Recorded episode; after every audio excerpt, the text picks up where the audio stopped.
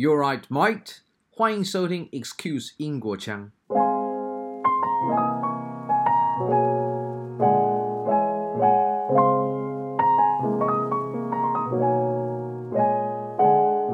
今天，在经过无数个辗转难眠，我决定宣布退出 Podcast。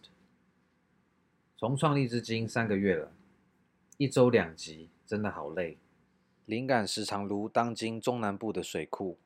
求个及时雨，天气又很热，快录不下去了。两只狗在旁边喘，似乎在诉说着：“爸，你干嘛总是在那自言自语？赶快带我们出门玩吧。”所以，对于有在听的朋友们，谢谢你们这三个月的支持。Excuse 英国腔，虽然退出 Podcast，但马上就再加入。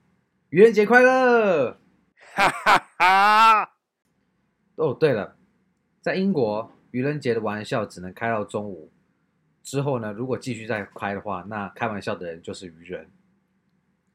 说到愚人节的玩笑，呃，历史记载开过最大又最有效果的是在一九五七年四月一号的英国。这边先提供个背景资讯。事实上，一九五零年代在英国，呃，意大利面其实很不常见。当时算是相当罕见的异国料理，你只有可能在罐头里面看到番茄酱或者意大利面，其他地方你是不会单独买到意大利面的。所以大部分的人他不知道意大利面面是怎么做的。BBC 呢？对，当时的 BBC，他们就在他们当时蛮知名的一个电视时事纪录片叫做《Panorama》，中文翻广角镜，他们曾经播出一个长达三分钟的黑白纪录片。里头呢，就是当时一些瑞士的农夫，当时正在从树上采集新鲜的意大利面，就是很多意大利面它直接就是长在呃树枝长出来树梢上垂下来，然后当时呢，他们又把它拿下来在太阳底下晒干并采收。当时那个播报员呢，BBC 他就说这些面条呢都是因为当时选择育种来培育，所以面条的长度都一样。甚至当时他们还说那叫做 Swiss Spaghetti Harvest，所以很多当时英国人都真的以为瑞士真的有树是可以种意大利面的。当时相信的人还有一个就是 BBC 的总监，呃，然后很多观众都打电话来 BBC 问说，哎，到底怎么自己种意大利面？嗯，OK，Anyway，Excuse 英国腔，感谢很多朋友在过去这三个月不吝指教。呃，我也会继续提供一周两集的 episode，rain or shine，无论下雨，无论阳光多么的烈焰，祝各位有个愉快的四月。哦，对了，下周一请准时收听旅英台湾原住民艺术策展人比勇他的精彩访谈哦。English version. Today, after numerous sleepless nights, I'm here to declare.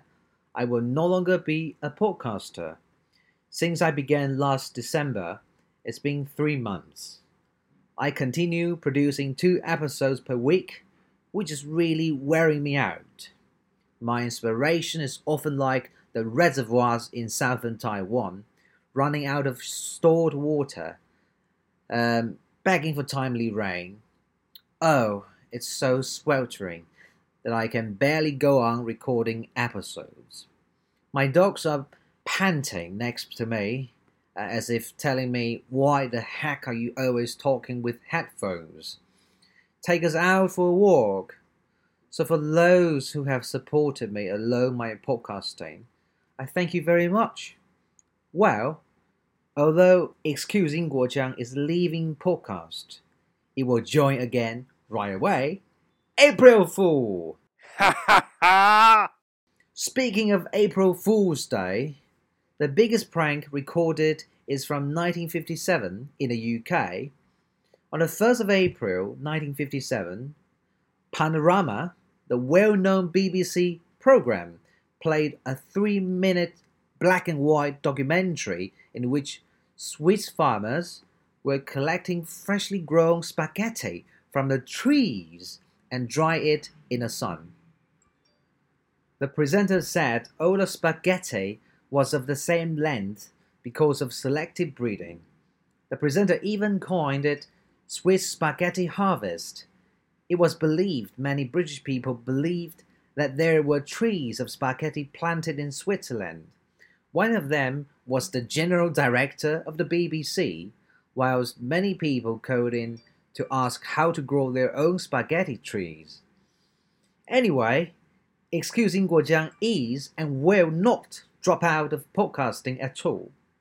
Thanks to your listening, I continue to feel supported and encouraged to produce more interesting content. Have a lovely April.